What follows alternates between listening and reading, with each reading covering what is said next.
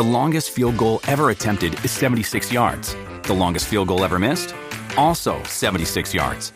Why bring this up? Because knowing your limits matters, both when you're kicking a field goal and when you gamble. Betting more than you're comfortable with is like trying a 70 yard field goal. It probably won't go well. So set a limit when you gamble and stick to it. Want more helpful tips like this? Go to keepitfunohio.com for games, quizzes, and lots of ways to keep your gambling from getting out of hand. こんばんは。あなたの隣に、あなたの隣人、ゆっくりレ夢ムだよ。あなたの隣人、ゆっくりマリサだぜ。うわぁ、なんだよこの弁当の量は。あらマリサじゃない。もぐもぐ、そんなに驚いてどうしたのよ。もぐもぐ、何のんきにお弁当なんか食べているんだ。それにこんな量のお弁当、一体どうしたんだよ。何よそんなに慌てて。見たらわかるでしょ。北海道の海の幸を満喫しているんじゃない。北海道とかの前に、この量はどうなっているんだよ。巫女をやめて相撲取りにでもなる気か？ちょっと相変わらず失礼ね。まあそれもありだけど、さっき久しぶりにデパートに寄ったら、なんか北海道物産展をやっていたのよ。それで少し気になって立ち寄ったんだけど、ついつい買いすぎちゃったわ。てへ、てへ、じゃないんだぜ。こんな量のお弁当、全部食べられないだろ。マリサ、私の胃袋は宇宙よ。なんて古いネタを持ち出してるんだ。でも確かに少し量が多いわね。仕方ないから、マリサに1個あげるわ。これだけ量があるのに1個だけかよ。ていうかレイム、このお弁当は、北海道物産展のものじゃない気が。ああ、それは私がお昼に食べようと思って買っていた、コンビニ弁当よ。私は北海道の海の幸を撃破するのに忙しいから、マリサにあげるわ。お前、自分だけいいの食べて、俺にはコンビニ弁当って。ひどい。相変わらずめちゃくちゃなみこだな。もらえるだけありがたいと思いなさいよ。それにしても久しぶりにデパートに行ったけど、やっぱり広いわね。家電量販店やショッピングモールとは違った、壮大感、特別感みたいなものがあるわ。まあな。でもその分デパートは、管理が非常に大変なんだがな。今でこそ様々な法律で規制されているが、規制が緩かった時代には、とんでもない事故も多く起こっている。ということは、今回はデパートの事故ということね。ああ。戦後日本のビル火災として、最大の惨事となった、あの事故を紹介しようと思う。このチャンネルでは、事故や事件に関する事例を紹介していくわ。気になった方はぜひ、チャンネル登録と高評価をお願いなんだぜ。それじゃみんなも、それではゆっくりしていってね。今回紹介するのは、1000日前デパート火災だ。やっぱりこの事故だったのね。ビル火災事故としては、一番有名だもの。この事故は、1972年5月13日の深夜、大阪府大阪市南区、南波新地で起きたビル火災になる。火災にあったビルは、千日デパートという商業施設で、地下1階から地上7階の大きさを誇っていた。なんかこの時代って、大和小を兼ねるじゃないけど、今より大きさに強いこだわりがあったのよね。まあ当時の時代背景的に、大型施設が多く建設され始めていた時代だからな。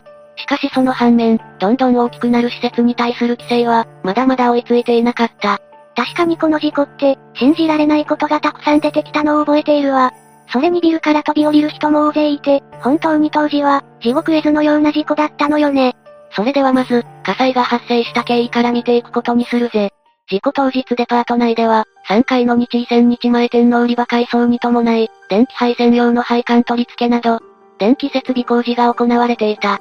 電気設備工事は、デパートの10時開店と同時に始まり、昼休憩1時間を挟んで、午後も作業が続けられていたんだ。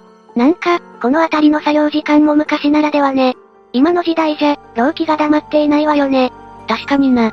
工事は17時頃になると、3階の客足が増えて店内が混雑してきたため、工事作業者らは、作業を一時中断することになる。その後、デパート閉店後の21時過ぎから工事を再開すべく、全員が作業現場を離れたんだ。お客さんが増えてきたら工事ができなくなるって、一体どんな状態なのよ。っていうか、お客さんがいる中で工事するって、なかなか壮絶な感じよね。そうだな。今ならそんな工事なら、臨時休業にするレベルかもしれないな。そして工事中断中に作業員たちは、休憩をとっていた。その休憩時間中に一部の作業員たちは、南波駅に併設されている、高島屋の屋上ビアガーデンを訪れ、食事をとったんだ。ビアガーデンっていいわよね。で、休憩中にビアガーデンって時点で、ちょっと嫌な予感がするんだけど。ああ。作業員たちはその時に、ビールの大ジョッキを、2杯ほど飲んでいたんだそうだ。一体何をやっているのよ？ゆるすぎじゃない？まあ、時代背景を考えると、結構そういうことあったのかもしれないぜ。昭和って感じね。タバコとかも吸い放題だったしね。仕事しながらタバコは、当たり前だったしね。今じゃ考えられないけどな。そしてほろ酔いの作業員は、デパートが閉店する21時前に、3階の工事現場に戻ったんだ。そして21時になると、千日デパートは閉店時刻を迎え、保安係員によって、出入り口やシャッターの閉鎖が行われた。あれ？デパートは閉店しているのよね。でもこの事故って多くの人が、火災に巻き込まれたんじゃなかったかしら。おお、よく知ってるなレイム。実はこの千日デパートには、プレイタウンがテナントとして入店していたんだ。プレイタウンって一体何よ？今で言うところの、キャバクラみたいなものだな。ええ？本当に？デパートの中にキャバクラが入っているなんて、ある意味すごい時代ね。当然プレイタウンは夜の営業がメインになる。事故のあった日は土曜日ということもあり、いつもより1時間早い、16時に開店していたんだ。そして21時以降、ビル内で営業を行っていたのは、このプレイタウンだけだった。また土曜日というのは、タイミングが悪すぎるわよね。確かに土曜日じゃなかったら、もう少し被害は小さかったかもしれないな。そして閉店後のデパートでは、工事が進んでいた。3階では、配管の折り曲げやネジ切りなどの工事作業が、粛々と進められていた。そんなさなか、22時15分頃に、工事監督は作業現場を離れ、タバコを吸いながら、3階東側フロア周辺を、うろつき始めたんだ。ええー、ちょっといきなり何をやっているの？確かにタバコは、今とはだいぶ扱いが違うだろうけど、おそらく工事監督は、自分が常にそばにいては、作業者が煙たがるだろうとの思いから、気を利かせて現場を離れたんだろう。そしてこの時、タバコに火をつけたマッチを、その場に投げ捨てていた。ビアガーデンのビールといい、一体モラルはどうなっているのよ。ってまさか、この火災事故の原因って、工事監督が捨てたマッチだったの？ああ。事故後の調査で、火災の原因として確定されている。本当なの？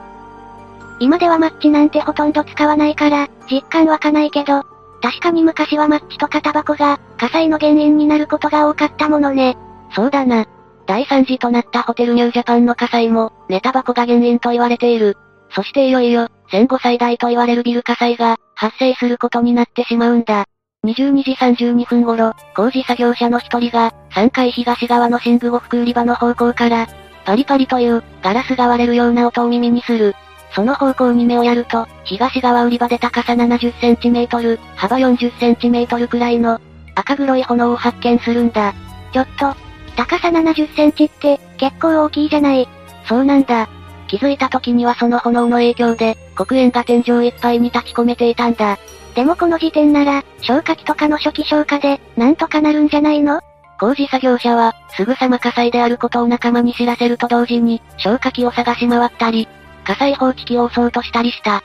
そして工事監督は、1階のデパート保安室に向かって、3階が火事や、と数回叫びながら、西側の階段を駆け下りる。火災報知器の通報を聞いた保安係員2人が、すぐさま3階へ確認に行くと、すでにフロアいっぱいに黒煙が立ち込めていたんだ。すると初期消火は失敗したのね。この時点では、どうすることもできなかったのね。実は工事作業者たちは、消火器を発見するも、使い方を知らなかった。ちょ、えー、嘘でしょ？消火器の使い方って、必ず教わると思うんだけど。当時はまだ、そのあたりの消防訓練などが、緩かった時代だったんだ。それに付け加えると、消火器の点検もきちんとされていなかったため、使用しようとした消火器も、実際には、消火剤が噴射されなかったんだ。どうなってるのよ。安全とか全く考えられてないじゃない。もはやめちゃくちゃね。その結果、保安係が到着した時点で、すでに初期消火を行える段階ではなくなっていた。そして3階でフラッシュオーバーが発生し、火はフロア全体に燃え広がったんだ。これって防火シャッターや、スプリンクラーは作動しなかったの？当時はそのあたりの設備も設置されていなかった。実際に防火シャッターも手動であったために、火は一瞬で広がることになったんだ。そして、保安係や工事関係者は119番通報を行い、ビルから避難することになる。ちょっと待ってよ。確かこの時7階のプレイタウンは、普通に営業をしていたのよね？そうなんだが、残念ながらプレイタウンに、火災が通報されることは一切なかったんだ。ええー、ちょっと、どうしてなの？なんでよ？実は非常時における千日デパートと、プレイタウン間の連絡体制は、規約や規則などで決められていたものは、何もなかったんだ。そして火災の通報についても、平時からの申し合わせは、何もなかったんだ。うへえ。どんだけずさんなのかしら？でもさすがにこの状況じゃ、普通連絡するでしょ。誰もそのことに気づかなかったの？あまりの火災の大きさに保安係も、正直パニック状態になっていた。それに火災の大きさから、プレイタウンもこの火災に気づいている。と勝手に思い込んでいたんだ。まさかこの火災で、多くの人が逃げ遅れた原因が、通報していなかったことだなんて。ああ。その結果7階プレイタウンでは、甚大な被害が出ることになった。ここからはそのプレイタウンでの状況を、見ていくことにするぜ。3階で火事が起こっている最中、7階で営業中のプレイタウンでは、23時の閉店に向けて、お決まりの様々な動きが始まっていた。客とホステスはグラスを傾けながら談笑し、バンドの生演奏に合わせて、ダンスを踊っていた。この状況を見る限り、まさに火災の情報は、全く伝わっていなかったのね。この時点で店内には客57人、ホステス78人、従業員35人、バンドマン10人、ダンサー1人の、合計181人が滞在していたんだ。やっぱり土曜日の夜だけあって、閉店前なのに、かなりの人数がいるじゃないの。そんな中、ボーイの一人がある異変に気づく。それはエレベーターの下の隙間から、白い煙が流れ込んでいたんだ。さらにトイレに行っていたお客の一人が、天井隅の通風口から、白い煙が出ているのを発見する。ってことは、ついに7階にまで煙が上がってきたのね。さすがに煙が上がってきたのなら、お店も気づいて避難を始めるんじゃないの？ああ。実際にこの時、ステージで演奏していたバンドマンたちも、天井を流れる白い煙を見て、火災だと感じて演奏をやめているんだ。同時にプレイタウンの事務所前に設置された、換気ダクトの吸入口からも煙が吹き出し始めた。ただ従業員やボーイラは、ダクト内のどこかが燃えているのだろうと、大事として見ていなかったんだ。そのためにダクト吸入口に向かって、バケツで水をかけるなどの、簡単な消火作業を行っただけだった。まずい、まずいわね。正常性バイアスかもしれないわ。確かに火事って非日常的なものだから、煙ぐらいだと、そこまでの危機感を抱けないのね。でも、煙がここまで充満してきているということは、かなりまずい状況じゃないの？そうなんだ。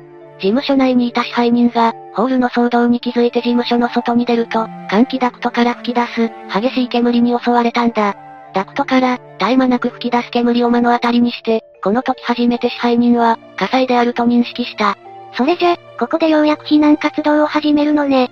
いや、この時火事だと認識していても、それほど大変なものではないと考えていたんだ。実際にボーイたちはエレベーターからの煙を、エレベーターの故障だと判断して、点検をしようとしていたぐらいだった。そして支配人は、ホール出入り口とクロークの中間付近に現れ、エレベーターホールの状況を確認し始める。支配人は、クローク付近がいつもより少し薄暗く感じていたが、煙の状態も少し立ち込めた程度だったので、大したことないと判断してしまう。どんどん時間を浪費してるわね。これはダメじゃない。早く逃げないと。煙の状況なんて、すぐに変わってしまうわよ。霊夢の言う通りだ。エレベータードアの隙間から吹き出す煙は、急激にその量を増すと同時に、白煙から黒煙へと変わっていった。さらに換気ダクトから吹き出す煙も、次第に黒煙へと変わり、異様な周期と熱気を、大量に出すようになっていったんだ。あっという間に黒煙になったのね。でもこれが火災の恐ろしいところなのよ。この時点でようやく店内にいる人たちは、異様な周期とホールに流れ込む煙に気づき、火災だと認識し始めた。そして客やホステスらは、地上へ避難するために、プレイタウンへ出入りするための、専用エレベーターに殺到するんだ。しかし残念ながら、激しく吹き出す煙によって、専用エレベーターが使用できなくなっていた。そして唯一知っている、地上への逃げ道が断たれたことで、人々の間で、パニックが起こり始めるんだ。でも商業施設に入っている店舗なら、最低限の避難訓練は受けているはずよね。残念ながらお店は、火事です。落ち着いて行動してください。と放送するだけだったんだ。ええ？さすがにこの時代でも、消防法は存在しているはずじゃないの？もちろん店舗には避難経路もあれば、消火設備もあったし、防火管理者も専任されていた。しかしそれ以上にホール内は煙が充満し、避難誘導などはできなかったんだ。気づくのが遅すぎたのね。いえ、気づいたけどまさかって思って、判断が遅れたのね。でも一応は、保安係が消防に連絡していたから、消防隊は到着しているはずじゃない？もちろん外では消防隊による、放水準備作業が開始されていた。しかしこの頃には火災は、3階エスカレーター開口部から2階へ延焼し、どんどん火の手は大きくなっていたんだ。それじゃ7階に取り残された人たちは、誰も脱出できなかったの？いや、通常のエレベーターではない、別のエレベーターでたまたま脱出した人もいた。その他にもクローク係の女性は、クロークの後ろに、使用可能な階段があることを平素から知っていたため、無事に脱出している。すると非常階段の場所とかは、全員に周知徹底されていなかったのね。そうなんだ。実際当時の人は、エレベーターでしか脱出できないと思い込んでいた。そのために、エレベーターホールから退避しようとする人たちと、向かおうとする人たちが衝突して、現場は混乱状態となったんだ。一番危険なパターンね。混乱とパニックで、余計に被害が大きくなるのよね。でも支配人は、非常階段の場所を知っているんじゃないの？放送とかでみんなに知らせれば。もちろん支配人は、非常階段からみんなを、避難させようと考えた。しかしここで、恐ろしいことが判明する。なんと非常階段入り口のドアには、鍵がかかっていたんだ。ええー、でも普通、緊急時には開けれるようなやつじゃないの？ホテルとか商業施設で見るようなやつ、あるじゃない？当時はそんないいものはない。普通に鍵がかかっていたんだ。ええー、それってダメなんじゃないの？めちゃくちゃ消防法に違反しているんじゃないの？施錠していたら、非常階段の意味がないんだけど。当時はそこまで、消防法が徹底されてなかったんだ。そんなに緩かったの？消防署とかの点検とかありそうだけど。昭和だから？こういった法令や対応、指導なんかは、事件や事故が起きて改善されてきた経緯がある。今回の事件はまさに、その最たる事例の一つだろう。支配人が扉の鍵を取りにクロークへ向かうと、もはや猛縁に阻まれ、たどり着けない状態だった。これじゃ、もはやどうすることもできないじゃない。どこへも逃げられないわ。さらに店内では最悪なことが起こってしまう。消防隊がデパートに入るために、出入り口のシャッターを開けたんだ。それが最悪？なんで？助けが来たんだから、よかったんじゃないの？レイム、キャンプで焚き火をしたり、かまどで火を焚くとき、何に気をつける？まあ、緊急時用に水を準備して、燃えやすい火種を用意して、それから？空気の通り道があるように、焚き木を組んでから火をつけるわ。ああ。それって、気づいたか。それじゃ、1階のシャッターなんか開けたら、外から空気が入ってくるんじゃ。つまり、空気の通り道ができちゃうってこと？そうなんだ。この結果7階には、凄まじい勢いで煙が充満することになった。ちょ、消防隊員はプロでしょ？なんでそんなことをしちゃったのよ？これは屋内消火栓を使用して、火災の鎮火を行うためだったんだ。外からの放水では、限界があったんだな。仕方がないとはいえ、事態は悪化しちゃったのね。それで、残された店内の人たちはどうなったの？エレベーターにも乗れず、非常階段も使えない。完全に7階から逃げ場を失い、孤立状態になってしまったんだ。そのうちの何人かは窓際まで避難し、ガラスを割って、必死に救助を求めていた。その一方で、非常階段の鍵を入手した人たちは、非常階段の扉を開けることに成功していたんだ。鍵が手に入ったのね。それじゃその人たちは助かったのね。いや、残念ながら非常階段はすでに、多量の黒煙で汚染されていた。非常階段からの脱出は、不可能だった。しかも逆に扉を開放したことで、多量の煙が流入してしまう。最悪だわ。今度こそ脱出方法は、完全に途絶えたのね。ただある一部の集団は、ホール西側の物置へと向かっていた。ええー、その場所に脱出する方法があったの？実はその場所には1ヶ月前まで、プレイタウンが6階でも営業していた時に使用していた、連絡通路があったんだ。今は使われていないために物置になっていたが、その通路はつい数日前まで開いていた。ベニヤ板で塞がれていただけだったんだ。それじゃそのベニヤ板を壊せば、6階に降りれるじゃない。ってあれ？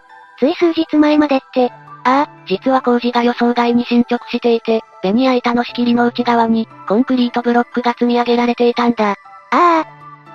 もはや絶望しかないわ。たどり着いた人々は、コンクリートブロック製の壁を壊そうと、塀を足で蹴ったり、コンクリートの破片を手に持って、叩いたりした。そして極限のパニック状態で、冷静さを失った人たちは煙を大量に吸い込み、物置の内部とその周辺で、力尽きていったんだ。むごいわね。そういえばマリサ。さっきの話だと、窓際に逃げた人もいたのよね。それならはしご車とかで救助できるんじゃない？そうだな。そしてそれ以前に実は、窓際には救助袋が設置されていた。まさか消火器と一緒で、使えなかったって言うんじゃないでしょうね。いや、救助袋は普通に使用ができた。ただボーイも含めて誰も、救助袋の使い方を知らなかったんだ。確かに、救助袋の使い方をとっさに聞かれると、わからないけど。だが彼らも必死に救助袋を使おうとした。なんとか窓から地上に向けて、救助袋を垂らすことができたんだ。だが地上に投下された救助袋には、重りの砂袋がついておらず、2階のネオンに引っかかってしまう。そんな、ただその時は、消防隊の手によって、なんとか地上に降ろされたんだ。よかった。これでこの人たちはなんとかなりそうね。そして一旦は、7階からの脱出準備が、整ったかのように思えたんだが。だが、どういうこと？なんとかなる、そう思っただろレイム。ちょっと、今回のマリサは意地悪すぎるわよ。なんか希望を絶望に変えてばっかりじゃない。すまんすまん。そういうつもりじゃないんだ。ただ今回の事故はどうしても、ずさんな部分が多すぎて、このような展開になってしまうんだ。それで、今度は一体何が起こるのよ。実は避難袋の入り口を開ける方法を、誰も知らなかったんだ。どういうこと？本来救助袋は入り口を開けて、中を滑り落ちる避難器具になる。しかし使い方がわからず、避難袋の中に入れないことから、彼らは避難方法がわからなかった。そのため、その避難袋の外側に捕まりながら、袋の外側を馬乗りになって滑り降りたんだ。嘘でしょ？そんなの危なすぎるわ。7階から、ぶら下がりながら降りるってことでしょ？そうなんだ。そしてこの結果、結局は多くの人がそのまま力尽きて、地上に墜落してしまう。さらに窓際にいた人々も、大量に吹き出す猛炎と、熱気による息苦しさに耐えかねて、7階窓から、地上へ飛び降り始めたんだ。中には、消防隊のはしご車による救助を待ちきれずに、まだ伸ばしているさなかのはしごにすがろうとして、地面に落下する人もいた。このシーンはすごく覚えているわ。実際に映像で見た記憶があるもの。衝撃的だったわ。